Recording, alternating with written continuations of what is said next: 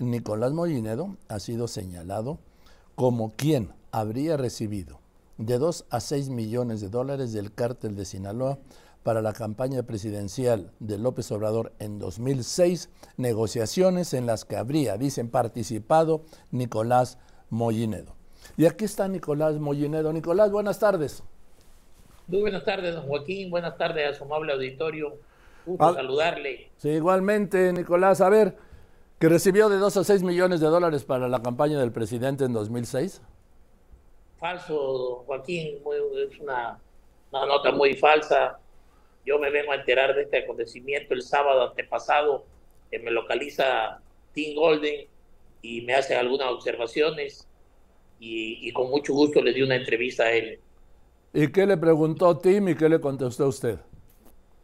Tim, dentro de las cosas que traía, este, decía que había eh, dos grabaciones, eh, ¿cómo se llaman? en, en la trama esta o en los datos que él tenía y él mismo me dice que una grabación no servía que la otra grabación que me hicieron, que trataron de hacerme, eh, me involucraba, pero no decía nada de lo que ellos querían, que era que nosotros habíamos recibido dinero en la campaña. Eh, por supuesto que le dije que era una nota falsa, él me dijo que habían habido dos reuniones que él las traía en su reportaje, una habla de Vallarta, que no aparece nadie del equipo eh, de nosotros, sino de puros malandros y unos empresarios y un candidato que en ese momento era candidato por nosotros de la coalición por el PRD a Senado de la República, Pancho León. Y la segunda, una en Aristóteles, donde participa, según ellos, este, Mauricio Soto, que era su oficina de él, y que lo que acuerdan en esas reuniones es que iban a cooperar para la campaña y que yo iba a ser el conducto pero de eso a que nosotros hayamos recibido algo es negativo. Yo creo que se lo hice ver a él, también le hice ver que el señor Soto había estado con nosotros en el 2006, ya en 2012 ya no, y que yo tampoco había participado ya en el 18.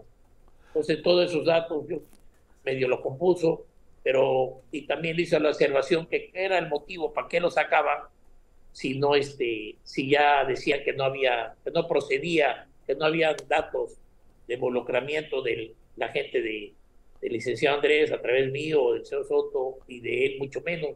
Me dijo que pues que él lo tenía, no me acuerdo la palabra exacta, sacar por inglés. Yo, tú sabes, aquí yo no tengo nada en contra de las investigaciones, al contrario, qué bueno que se investigue para que el pueblo de México y de todos los países estén enterados y los políticos se cuiden más. Esas agencias han de, han de investigar a, hasta Putin y a todos los líderes del mundo. Y ahí nos excluyeron a nosotros. Qué bueno, pero una cosa es que investiguen y una cosa es que lo den a conocer cuando hayan datos duros o datos que, que en verdad involucren. Y esto, pues no le veo el caso que lo saquen en el 2024, 18 años después, y además ellos mismos reconocen que no, que no tienen pruebas cómo involucrarnos. Nicolás, cuando habla usted de... Sale tres veces el mismo día con diferentes actores, eso me, hace eh, ver el sospechosismo de esta investigación. Nicolás, cuando dice Aristóteles, la calle de Aristóteles en Polanco, en la Ciudad de México. Así es, sí, ahí está, ahí están unas oficinas de Soto. El otro día oí una declaración que dice que él la tuvo, no sé si en el 2000, en el 2000 o 2002, hasta el 2022.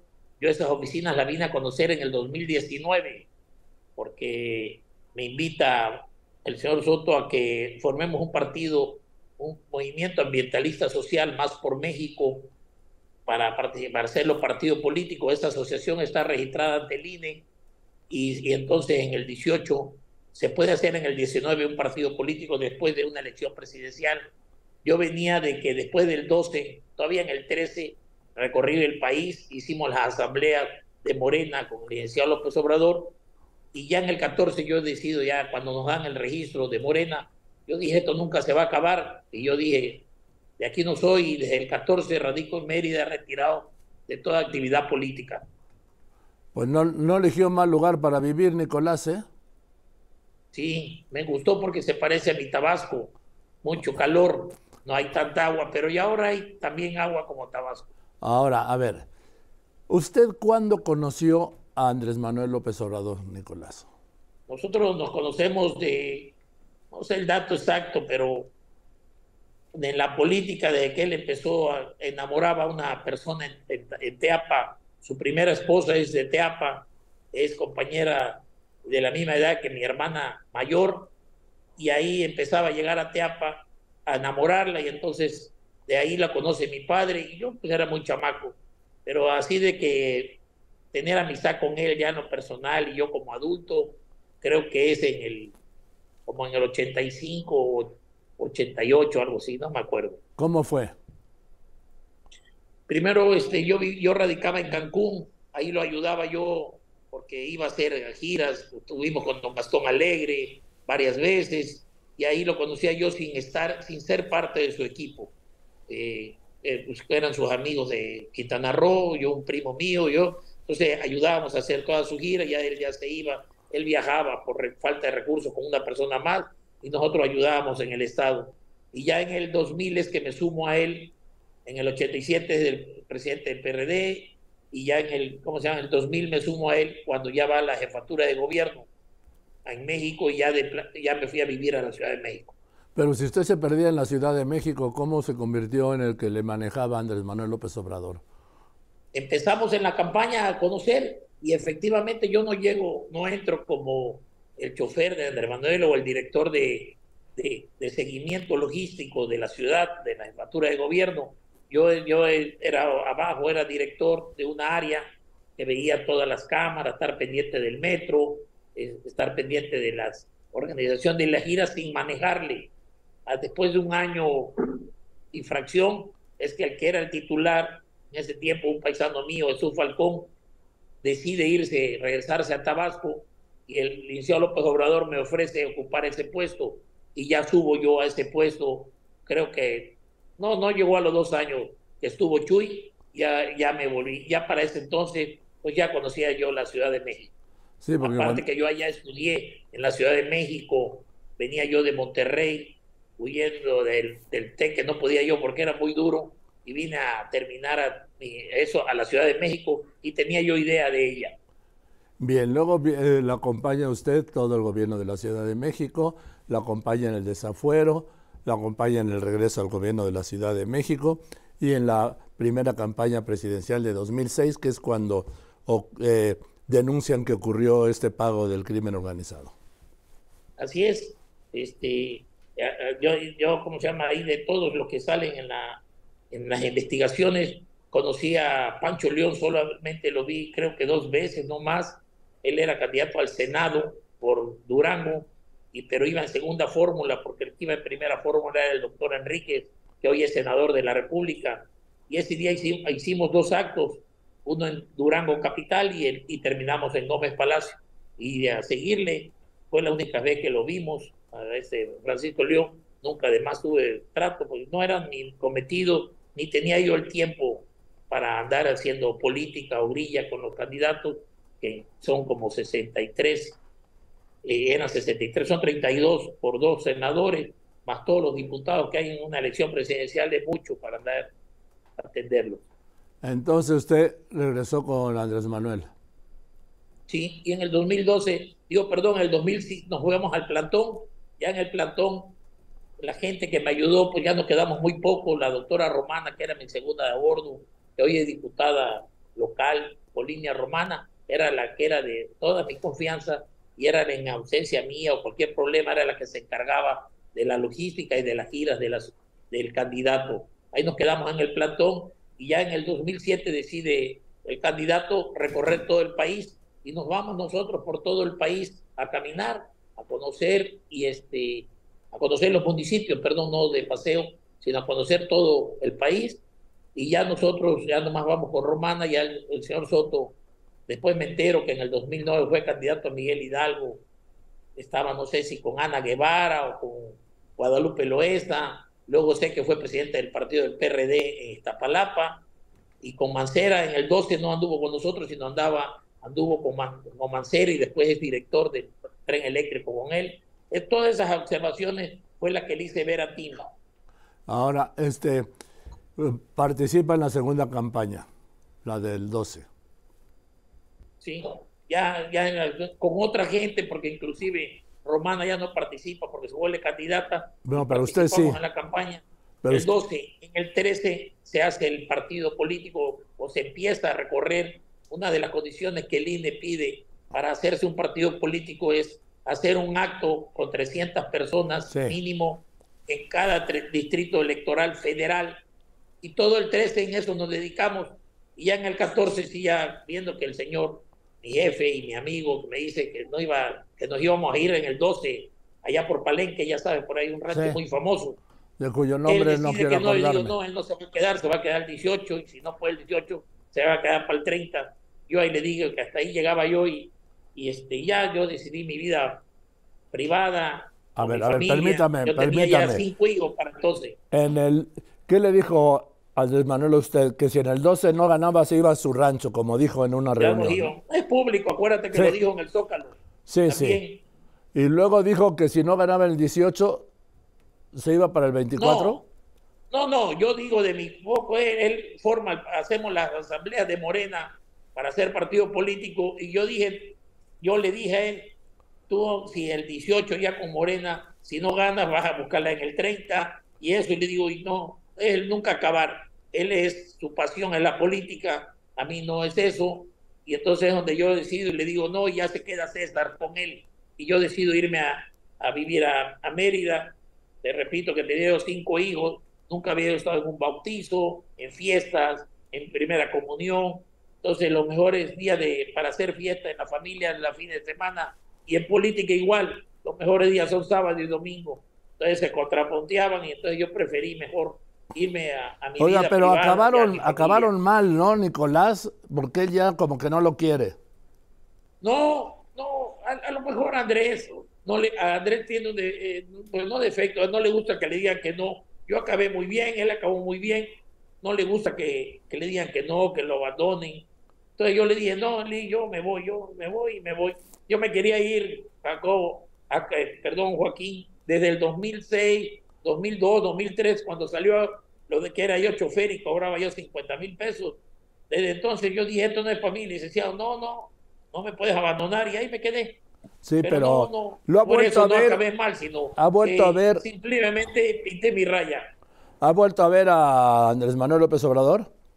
Para nada he, visto en el rancho, llego a veces los 29, a veces los 28, a veces me ha tocado saludarlo, sin platicar.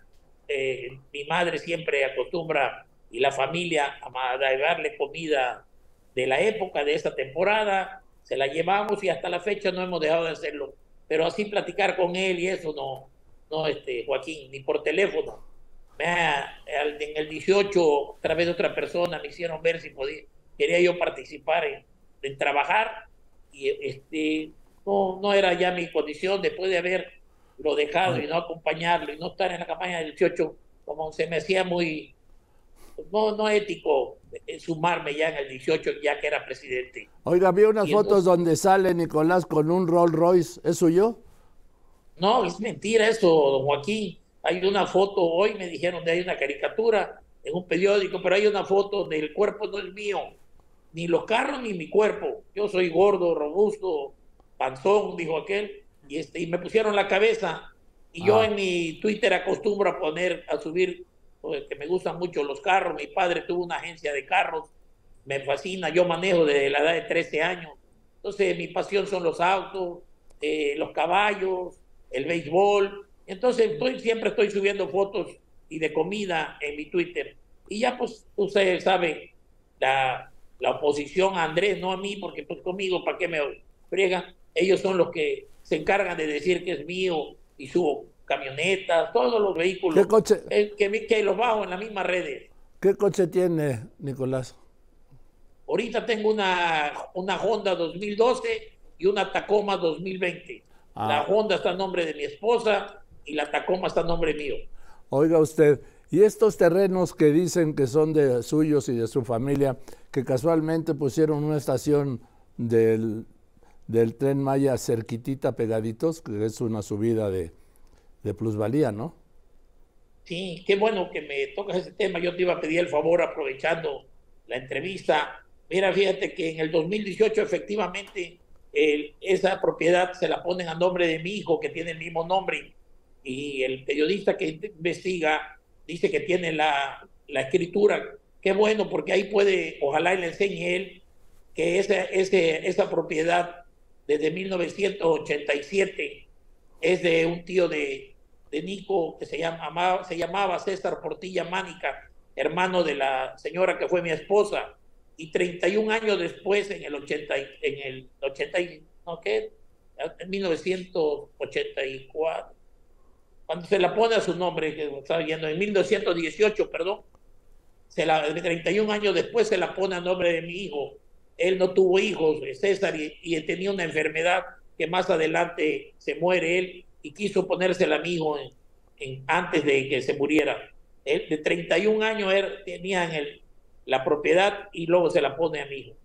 Pero no tengo, no es mía, no soy socio ni nunca fue mía. O sea, pero su, hijo sí pues, tiene esa propiedad. ¿Cuántas hectáreas son? Sí, son 64 hectáreas que le heredó su tío, que la compró desde 1987.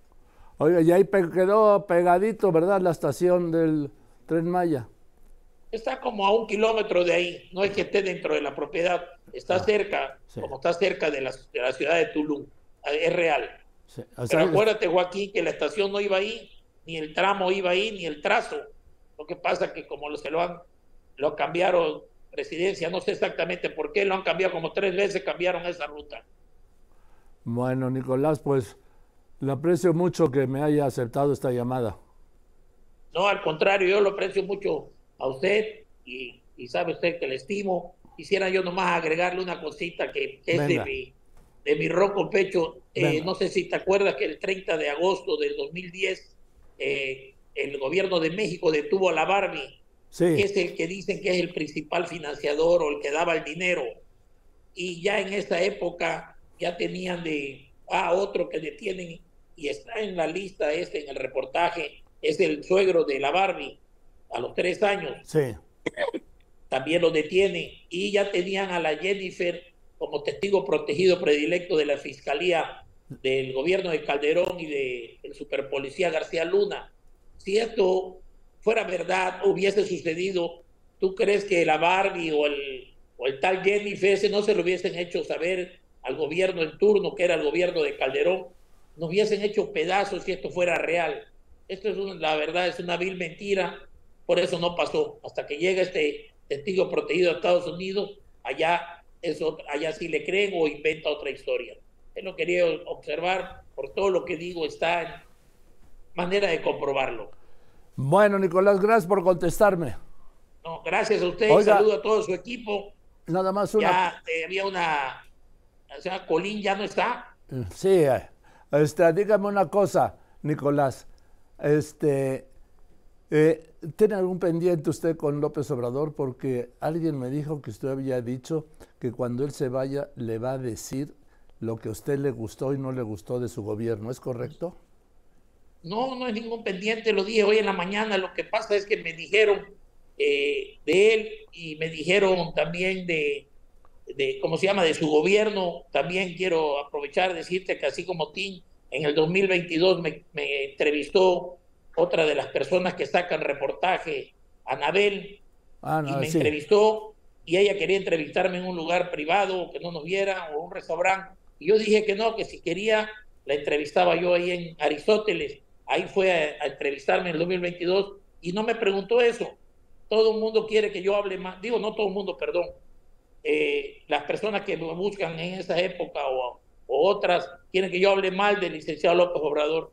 Licenciado López Obrador, entonces hoy en la mañana dije que es un buen presidente, una gente honesta, y como buen ciudadano mexicano, cuando termine su gobierno, pues hay que esperar que termine, sea, el pueblo lo va a calificar y el pueblo va a decir qué hizo bien y qué hizo mal, entonces yo, si tengo algo que, si algo que vi mal, se lo diré, pero de pero en un balance hoy en día de 10, 8 decimos que está bien, yo también lo digo, pero el día de mañana, cuando ya no sea presidente, a lo mejor de amigo le digo, bueno hermano, esto lo hiciste bien, esto magnífico, pero esto si lo regaste, es, tenga usted cuidado que si se lo diré por amigo, no por salir a hablar en la prensa diciendo que esto la regó el señor presidente. Debemos respetar al presidente en turno yo siempre los he respetado y los seguiré respetando el que sea.